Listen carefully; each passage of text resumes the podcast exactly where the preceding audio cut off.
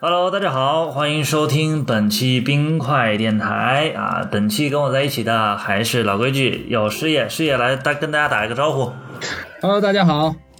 冰块电台的忠实听众们，我是在杭州的师爷。呃，师爷啊，咱们这一期是不是聊点有意思的话题啊？可以啊，聊一点有意思啊！哎，刚好我刚好想起来，就是我不知道你有没有看啊，就是最近嗯就年末最火的那个电影《爱情神话》。呃，我我印象特别深，我当时去电影院这个看之前，我是抱着非常忐忑的心情去买的票。师爷，你你买票的时候是知道它好看才去的，还是碰运气去去去买了一张？哎，那哦，我不是的，我是看到很多网上的评价说好看，然后我才去看的。这个被大众引导的成分比较多一点。嗯哦，我当时是 碰运气去看，感我，但是我感觉还还不错。师爷，如果你打分，你你你打几分？这个电影？我觉得怎么也得八分以上，八分朝上吧。我我也差不多，我觉得八分也也肯定是，呃，也肯定是有的。那咱们聊聊这个片儿。可以啊，可以啊，没有问题。我们就聊聊这个片儿吧，以这个片儿为引入，我们来聊一下，看怎么样去，呃，能产生一些话题。行啊，这个首先说一下啊，这个这一期我跟师爷聊这个《爱情神话》这部片子啊，如果说怕剧透的，就先不要听了。我觉得哦，对对对对对我，跟师爷聊下去肯定是会剧透的。对对对对对对对，是的，是的，对。，然后要不咱们先说一下，要不师爷你先说说你对于这部片总体的感受，然后咱们再聊具体的细节。嗯，可以啊。我觉得这部片子来讲，就是呃，告诉很多人，就是我还片子还可以这么拍，或者国产的片子文艺片还可以这么拍。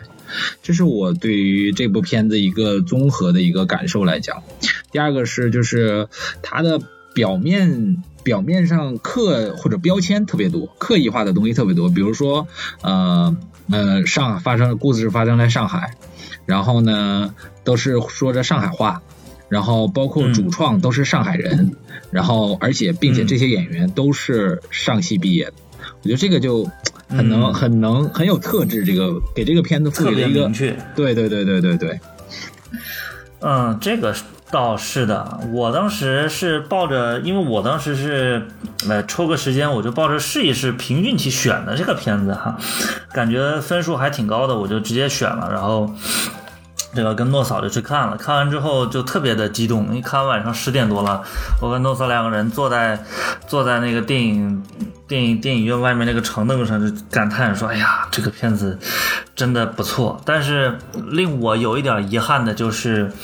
呃，我是我是这种感觉啊，就是其实。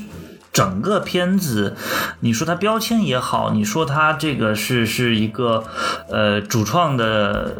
这个偏好也好，我是觉得上海话是给这个片子加分的。师爷，你觉得呢？嗯，对，是加分的，是加分的，对我当时看完之后，确实是我有一个特别大的感受，第一个就是其实上海话让让整个团队的演员的，就是他他性格表现会更加的自然。然后另外一个比较惋惜的就是，我这辈子最遗憾的事情之一就是不怎么会方言。啊，哪儿的方言都不会，呃，就勉强会，勉强算会广东话，但是这个广东话呢，一听就是，嗯。嗯，比塑料广东话强一点儿，但是一听就不是呃嗯这个地道的老广，所以我是觉得方言这个事儿其实特别有有助于演员放松，找到找到他们这个演戏的这个这个状态。我觉得，我觉得至少我我看完第一感觉就是上海话其实是肯给这个片子这个整个状态加分的。其实其实能聊的地方也呃也挺多的，但是我觉得要不要不然就这样，我们这一期就因为叫爱情神话嘛，呃这部片子引起来我们叫爱情神话，那我们就聊聊爱情得了，好不好？行行，因为比如说我们这里边，我觉着有一些片段，我觉得还不错的。就是第一个令我令我感受特别特别明显的就是那个离婚宴，离婚局啊，离婚局就刚开始他们几个人凑一堆的那个是吧？对对对对，对对对，那个我觉得非常的非常的好，那个那个整个片段非常的好。其实其实这个过程当中，我不知道你有没有发现啊，这个每个人和每个人之间都会产生一定的有关于爱情的关系。啊，有关于爱情，或者爱情萌芽，或者爱情的正直，或者说爱情的过去等等，包括就是 Gloria，然后那个呃贝贝，还有李小姐吧，对吧？他们仨，而且在那个局当中，就我认为啊，就我我通过这个片段来讲，我觉着其实对于爱情来讲，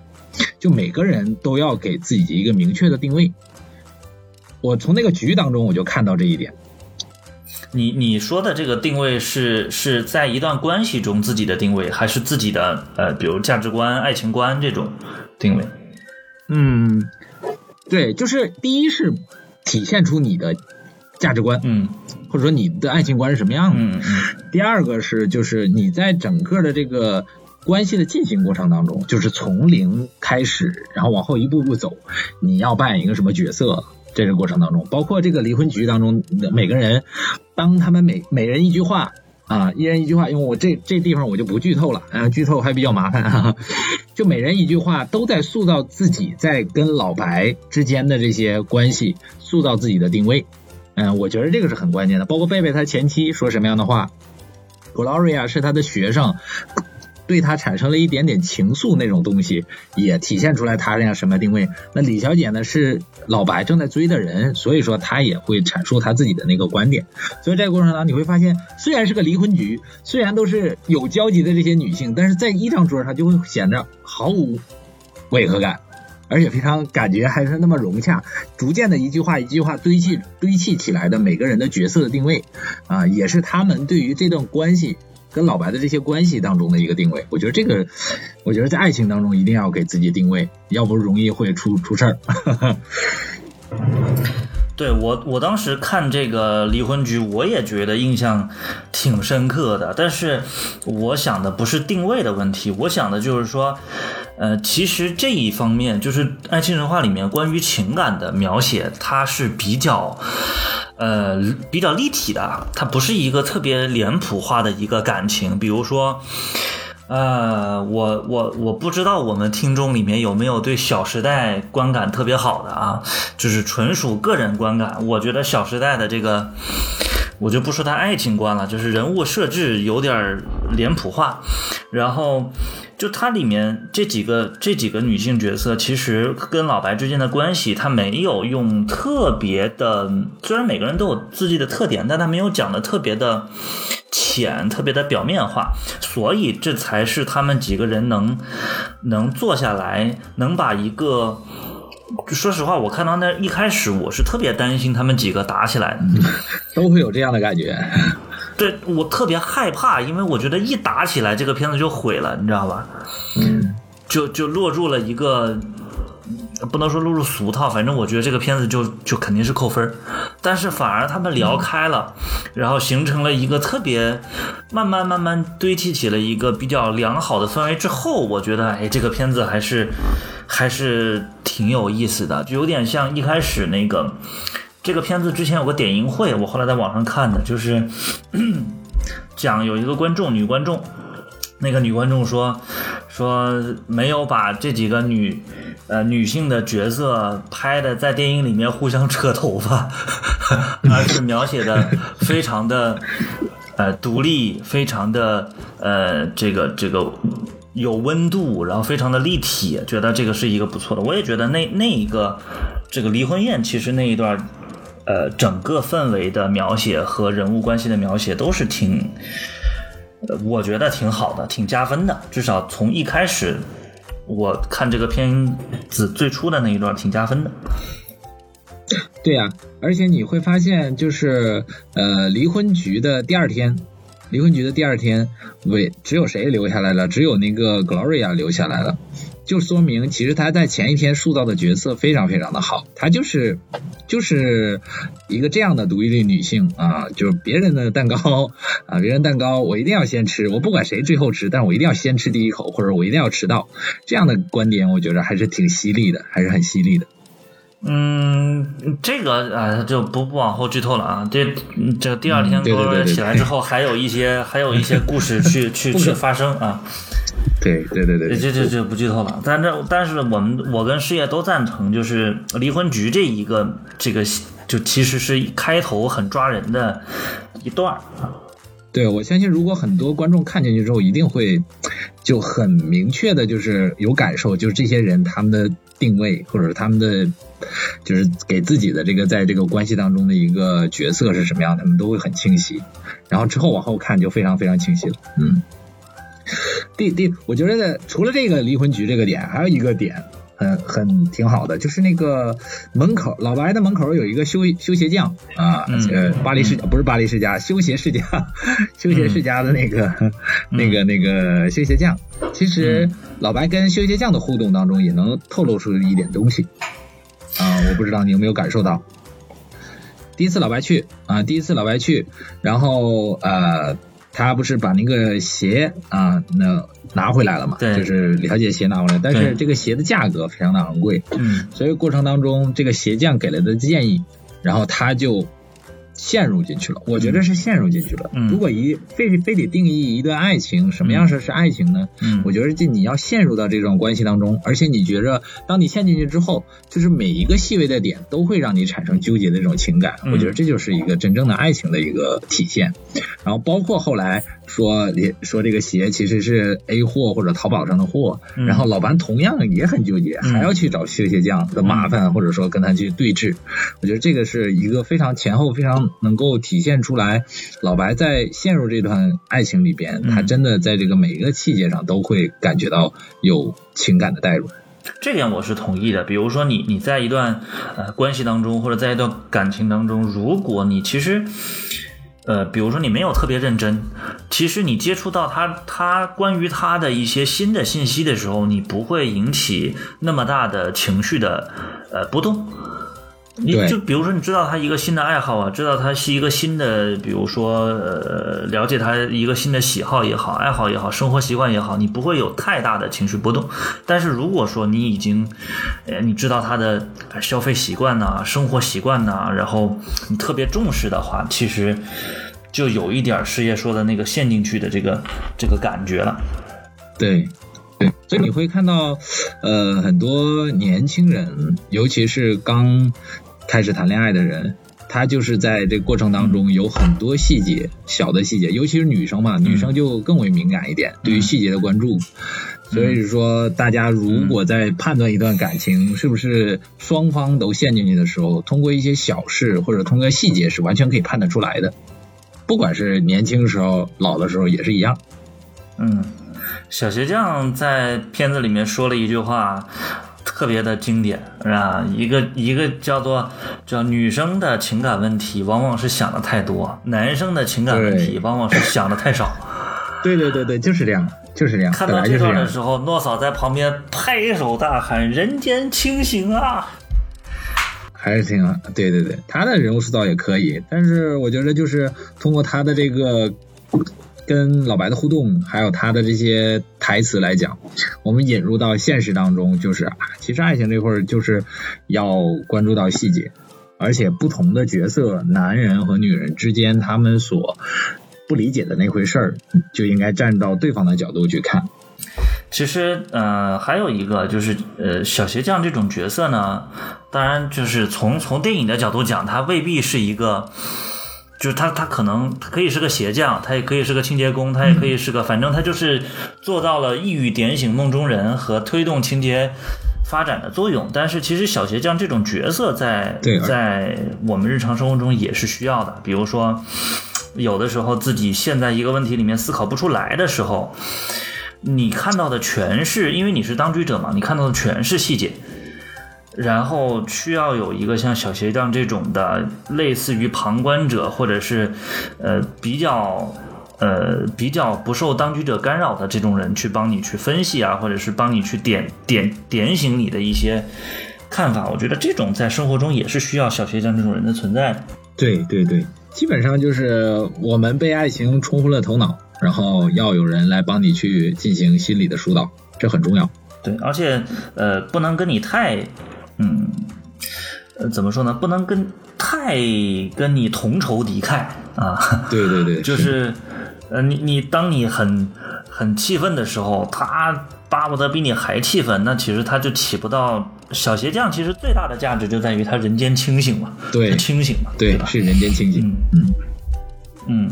然后有一个就是这个片子里面有一个其实跟跟老白有点同仇敌忾的角色，老乌，对吧？啊，对对对，老乌，这个老乌这个人物啊，觉得跟小鞋匠有点儿嗯不一样，就是小鞋匠可能是人间清醒，然后老乌可能他因为他是他是老白的好朋友嘛，所以呢感觉可能更更关系更亲密一点。我觉得这个角色，那那诺老师，你觉着这个老屋有哪些片段？你觉着我们能引入的聊一聊呢？老屋嘛，它其实一开始呃出场的这个这个呃存在感并没有那么高，但是它最后的就他越到后面存在感越强，越到最最后存在感越强。其实，呃，我觉得最高潮的地方就是老吴在呃酒局上回忆他呃以往感情生活的那一段，喝着酒聊着天的的的那一段。结局我们就不讨论了，剧透的太严重了，我们就就聊聊那一段儿吧。嗯，对，那个段我觉得那段也 OK 啊。就是其实那段的主，其实老吴是一个主角，在那个片段里，老吴绝对是主角了。他在回忆回忆他的那个比较罗罗曼蒂克的那个那个爱情史，哈所以说，嗯我觉着那个时候，我其我相信大家肯定在过程当中一定会觉着似真似假的那种感觉，一定会有这种感觉的。你有没有有一刻怀疑过他吹牛？啊，肯定有啊，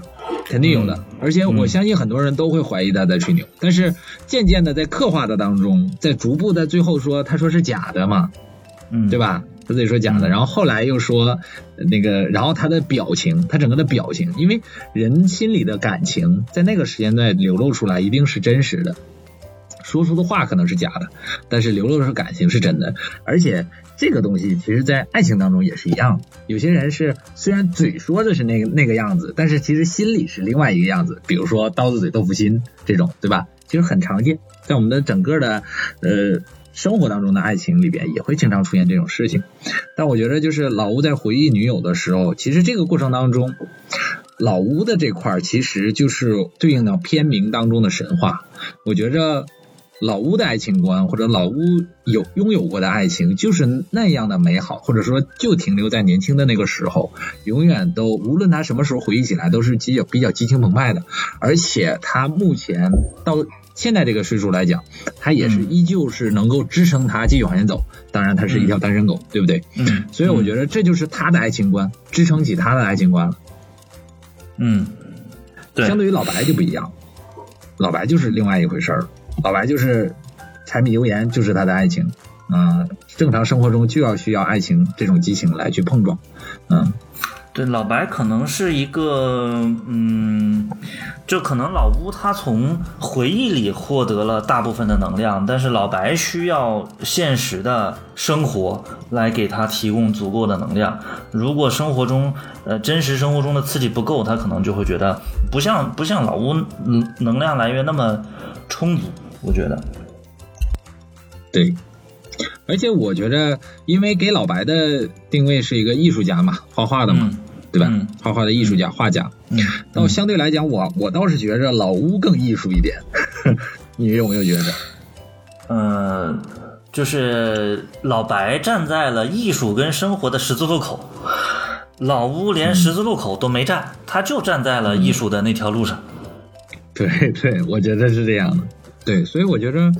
这里边其实老乌也好，老白也好，其实完全阐释了两种不同的爱情观。就我们我们其实也一直都讲，就是爱情是没有对与错的，就是任何一方受伤，其实都是有责任的，每个人都有责任的。所以我觉着，不管是像神话一般存在的那种老乌的爱情。啊，停留他他的脑子里的那种爱情，即便是最后证实了这个事儿是可能是真的对啊，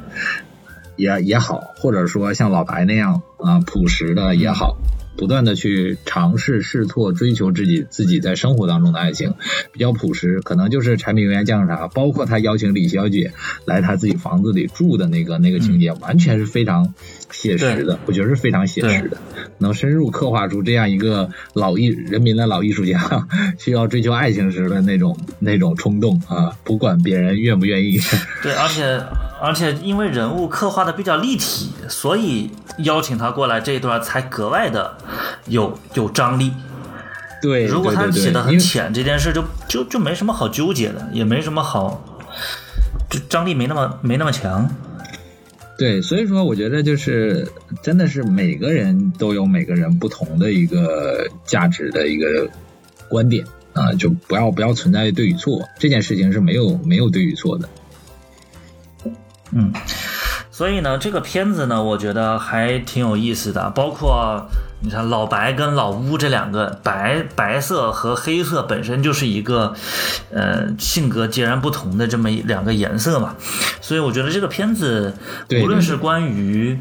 呃你你。是抱着看爱情的呃感受也可以，包括你去看一些生活中的烟火气息。我看完之后，我是觉得这个片子的烟火气息特别足，重重新燃起了我拍 vlog 的那个那个那个热情。不管你是冲着生活去的，还是冲着爱情去的，我觉得这个片子都非常值得看，这是我个人的一个感觉。师爷，你有什么想法？我觉着其实我们今天聊聊完之后，我觉着包括我们之前定位的几个片段，其实很很能引入到自身的生活当中去。就是你在关系的确立开始，或者说不管是你在在想确立开始的时候，都要有一给自己一个明确的定位，或者你在这过程当中要扮演什么角色。第二个是你进去之后，就是爱陷入进去嘛，才是爱情。你陷进去之后，嗯，你有你怎么判断你用你这段爱情是不是真实的？第二个是你要有人去帮助你去、呃去做心理点破现对点破做心理疏导，我觉得这个很重要。第三个就是我们也不能聊那么坏好与坏的事情，是是非非。其实每个人对爱情的价值观这些都不同的，我觉得。正说，正因为是每个人对爱情的这个看法不同，才形成了这种多彩的世界。所以我觉得这个是我们今天聊出来的这些内容啊。最后我还想说一点，就是我相信这是这是我跟事业的共识，就是我希望之后就是二二年的国产电影里面会有更多这一种虽然没有那么多。呃，大制作特效的片段，但是其实还是很很好的电影。我我希望今年能有更多这样的电影能上映。对，好，我们一起期待吧，我们一起期待吧。行吧，嗯，好，那这期我们就先聊到这儿。好，嗯，我们下期再见、啊。我们就聊到这儿嗯、好嗯，拜拜。嗯，拜拜，拜拜。